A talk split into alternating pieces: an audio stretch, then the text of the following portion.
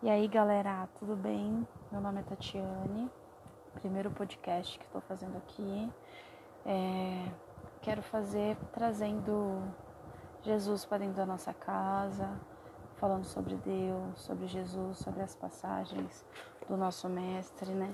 Tentando acalmar um pouco dos nossos corações, porque o planeta ele está passando por um momento muito difícil né? O nosso planeta Terra, ele está passando de expiação e provas por um planeta de regeneração, né? Então nós temos que manter a paz, a calma, a harmonia num momento tão difícil, né?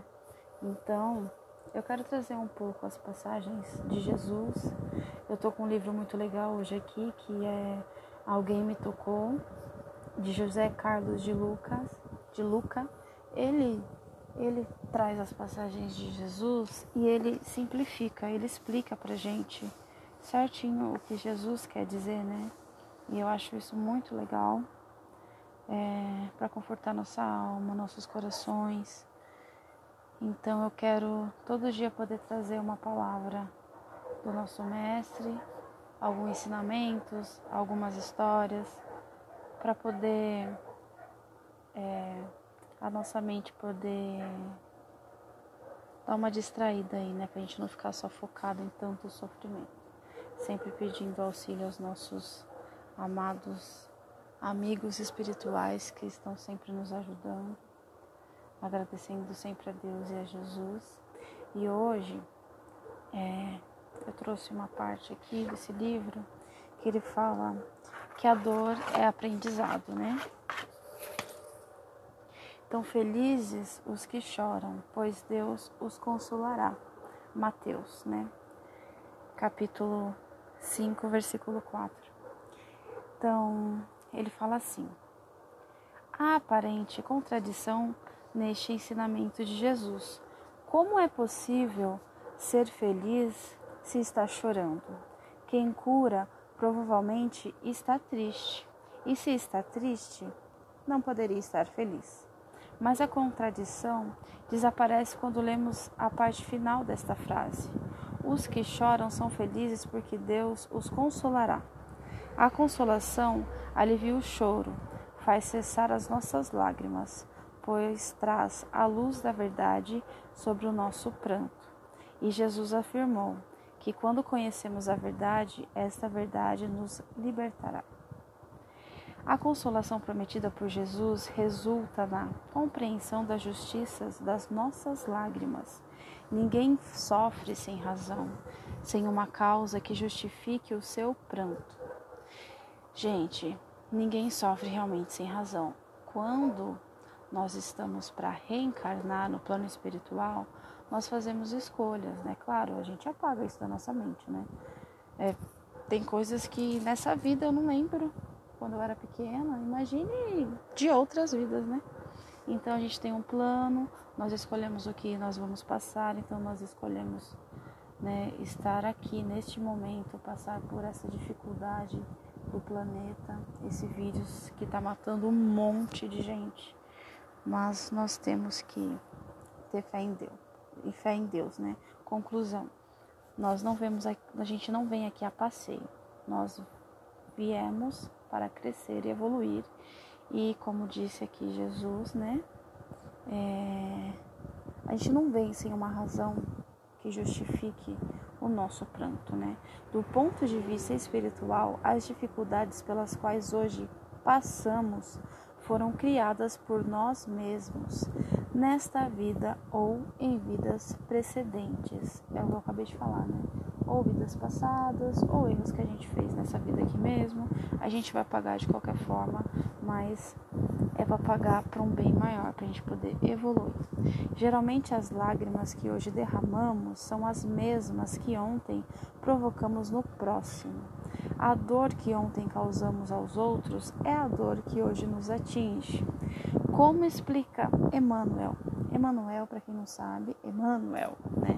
Ele foi o grande mentor de Chico Xavier, um espírito de luz, né? Um espírito maravilhoso, né? Junto com Chico Xavier, outro ser maravilhoso. Então, como dizia Emmanuel, cada criatura reencarnada permanece nas derivantes de tudo o que fez consigo e com o próximo. Por isso, hoje, eu me consolo, pois sei que há uma razão justa para o meu sofrimento, que não sou vítima de nenhum, aspas, engano, da justiça cósmica. A posição de vítima que muitos de nós assumimos diante dos problemas que nos acometem é uma das piores tragédias que nos poderiam acontecer, pois nós, pois nos faz sentir injustiçados perante a vida. E a vítima não age, chora improdutivamente, revolta-se contra tudo e contra todos, e permanece à espera de um Salvador que possa resolver as suas dores. Então, aqui, gente, o que, que acontece? A gente fica esperando que caia do céu, né? E a gente não pode ficar, a gente tem que lutar, a gente tem que correr atrás, porque nós somos, né, donos do que nós plantamos, né? Porque a, a plantação ela é livre, mas a colheita ela é obrigatória. Então a gente tem que correr atrás mesmo, mesmo nas nossas dificuldades, a gente não pode fazer de vitimismo. A gente tem que ter força, nem que a gente se rasteje, mas nós temos que ter força e, né, mandar ver, seguir. Não pode parar, gente. Mesmo que a gente se sinta injustiçado e tudo mais, não, nós somos nós somos os causadores das nossas dores, né? Seremos consolados quando choramos a partir da compreensão de que não sofremos sem uma justiça, não, sem uma justa razão de ser, e que nossas lágrimas não representam castigos de Deus, mas apenas o débito que contraímos no passado de hoje ou de ontem, com a possibilidade de refazermos nossos caminhos, hum, nosso modo de ser e de agir, eliminando assim as causas do nosso sofrimento.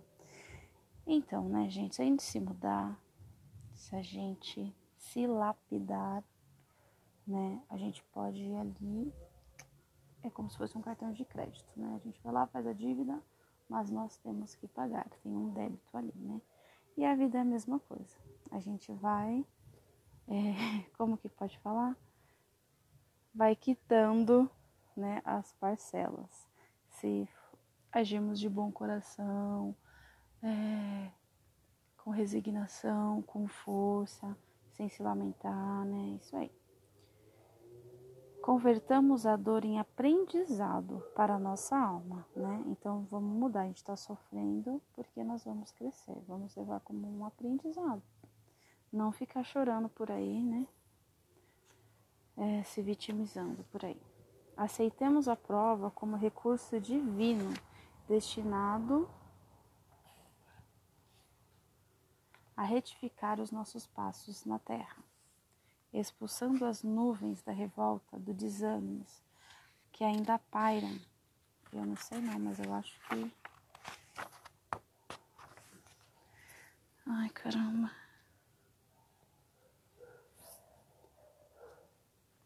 Então, peraí, deixa eu ler de novo. Eu errei.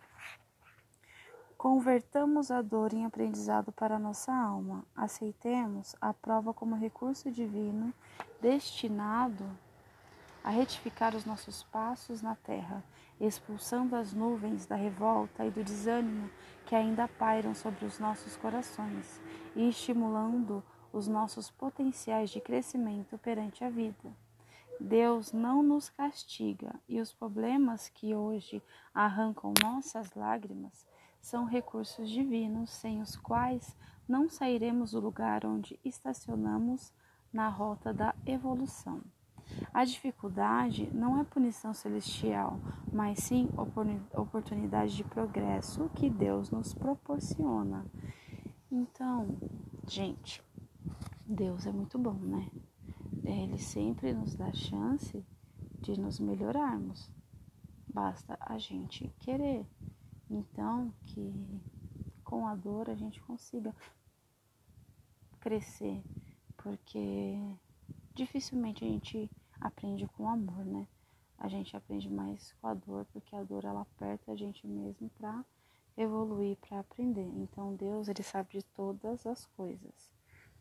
Portanto, somos felizes quando temos problemas a resolver, porque assim vamos nos harmonizando com a lei divina que ontem desprezamos. Tá vendo? A gente vai aprendendo. A gente não sabe o que a gente fez na vida passada. A gente não sabe mesmo. Então a gente tem que lutar. Né? E por meio do esforço que realizamos para superar os obstáculos que nós mesmos criamos, vamos crescendo materialmente e espiritualmente. E quanto mais crescimento conseguimos alcançar, mais alegria e felicidade seremos capazes de sentir. Gente, a, a alegria, né? A felicidade, como diz Jesus, não é desse mundo. Mas não é por isso também que a gente vai falar, ah, eu não, a felicidade não é desse mundo, então eu não vou procurar fazer coisas boas ou me mudar ou, né, enfim. É, não é isso, gente. Jesus quer dizer que a felicidade ela vem de dentro da gente, porque vem da nossa alma. Se nós formos felizes com a nossa alma por dentro, conosco, nós seremos felizes. Porque a felicidade ela não vem de um bem material, ela não vem de, da compra de uma caminhonete, porque isso aí é felicidade passageira. A felicidade, ela vem de dentro. Então a gente adquirir as virtudes, entendeu? É, essas coisas nos trazem felicidade, a caridade, felicidades reais, alegrias reais, né? E Jesus não prometeu uma vida sem atribulações, por isso, o Mestre nos pede coragem para vencer as aflições. Ele mesmo chorou, sofreu, foi traído, abandonado e, por fim, crucificado.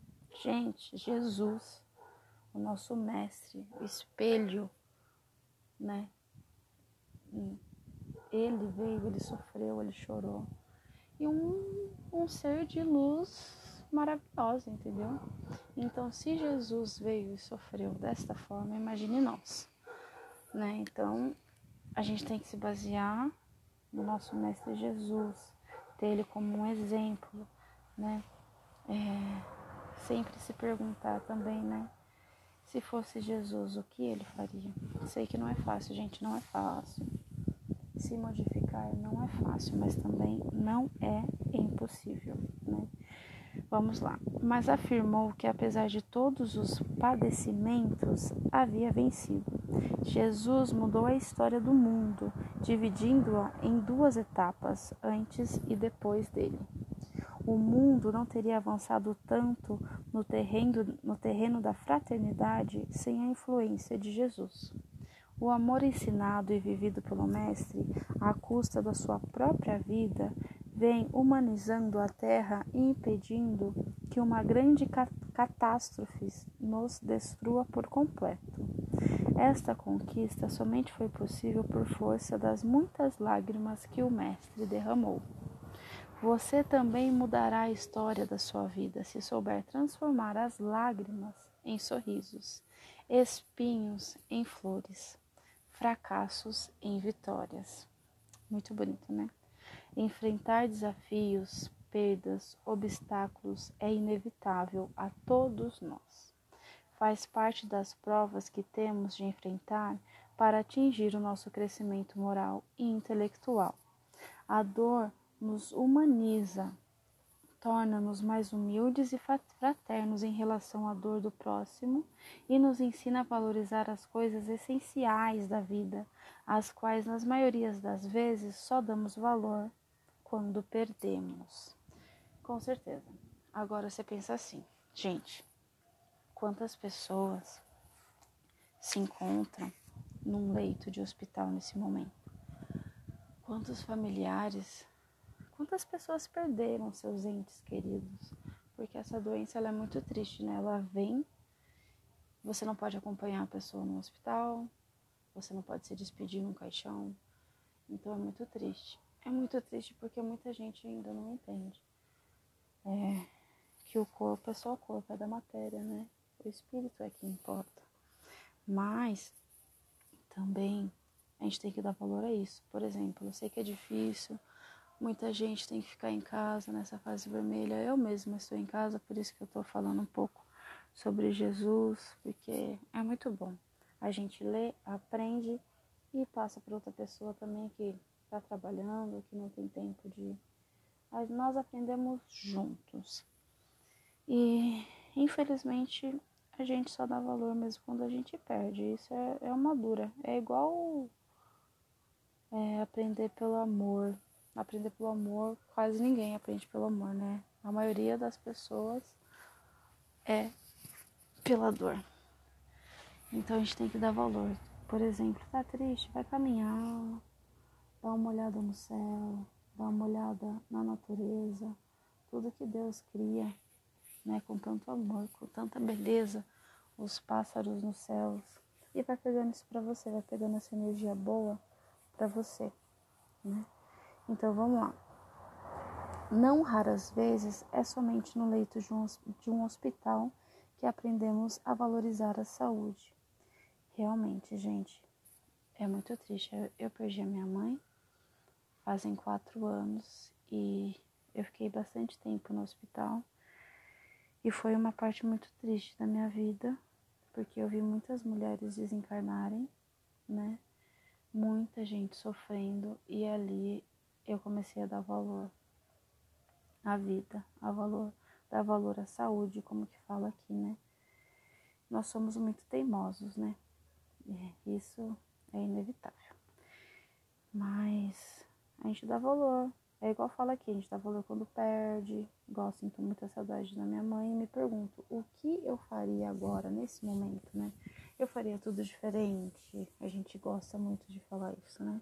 Mas a gente não faria diferente porque naquela época era o que o nosso intelecto estava pronto para fazer.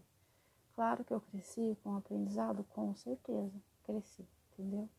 Mas se não fosse aquilo, eu não teria crescido nessa parte aí, né? Foi pela dor. Perder uma pessoa que a gente ama tanto dói muito, mas Deus é muito bom, né? Então vamos lá. A miúde somente damos valor à vida na eminência de perdê-la. Quantas vezes constatamos a importância de uma pessoa quando ela se vai de nosso convívio? Então é o que eu falo, gente, quando você for se despedir, quando você for ali na esquina, dê um abraço na pessoa que você ama, porque a gente não sabe o que pode acontecer. Ranque as mágoas do coração. Tente sempre estar com paz no coração, porque o dia de amanhã a Deus pertence, né? Então, é isso que eu falo. Dê um abraço, diga que ama mesmo, não tema essas palavras. As carências materiais são as grandes molas propulsoras do nosso progresso, pois por meio delas somos convidados a desenterrar os talentos que Deus nos concedeu, como a inteligência, a perseverança, a criatividade e o trabalho que somos capazes de realizar. Realmente, nós somos capazes de muitas coisas é que a gente não faz ideia. Quando você estiver chorando, mas chorando com humildade e com o propósito de aprender a lição que a vida está querendo lhe ensinar, tenha certeza que as suas lágrimas estarão tocando o coração de Jesus. Então, gente, é bom o arrependimento sincero, né? O arrependimento do coração, porque Deus, ele conhece os nossos corações. Então, sejamos humildes, entendeu? É, humildes de coração, quando tiver que chorar, que chore, que implore por Deus, porque Deus, Ele nos ouve. Sempre. Ele nunca nos desampara. E Ele estará pronto, Jesus, para aliviar seu pranto e indicar o caminho que você deve seguir. E olha, lindo, maravilhoso. Aqui deixa bem claro que é o que eu acabei de falar. Deus e Jesus sempre escuta as nossas preces, os nossos corações. Ele sabe de toda a nossa dificuldade e sabe o que realmente nós precisamos. Então, né, desse livro maravilhoso, alguém me tocou, por hoje são essas palavras. E em cada trecho que, que ele faz, ele coloca uma oração. Então, para terminar essa passagenzinha aqui de Jesus, tem essa oração que eu vou entregar para todos os irmãos né? Vamos vibrar, vibrar muita luz para esses irmãos, para o nosso, nosso planeta, para os irmãos que se encontram nos hospitais, acamados, nos presídios, nas ruas, né? nos países que as pessoas passam por muitas necessidades. Vamos, vamos emanar amor, vamos emanar luz para todos esses irmãos. Então, muito amor, muita luz, muita paz muita sabedoria e muita paciência para que a gente possa passar por esse momento tão difícil. Oração. Meu bom Jesus, eu sei que você consegue ver as lágrimas de dor e sofrimento que rolam pelos meus olhos. Estou doente, sofro injustiça e incompreensões. A aflição tem sido minha companheira nos últimos tempos, mas hoje aprendi que nada me ocorre sem que haja um propósito divino para minha vida. Aprendi que Deus está querendo me levar para uma situação melhor do que aquela que eu desejei. Ajude-me, Cristo amigo, a entender que, se eu fui a causa dos problemas de agora, posso ser também a solução e que as minhas lágrimas de hoje possam irrigar o solo da felicidade que está desde agora nascendo em minha vida. Que assim seja. Por hoje é só, galera.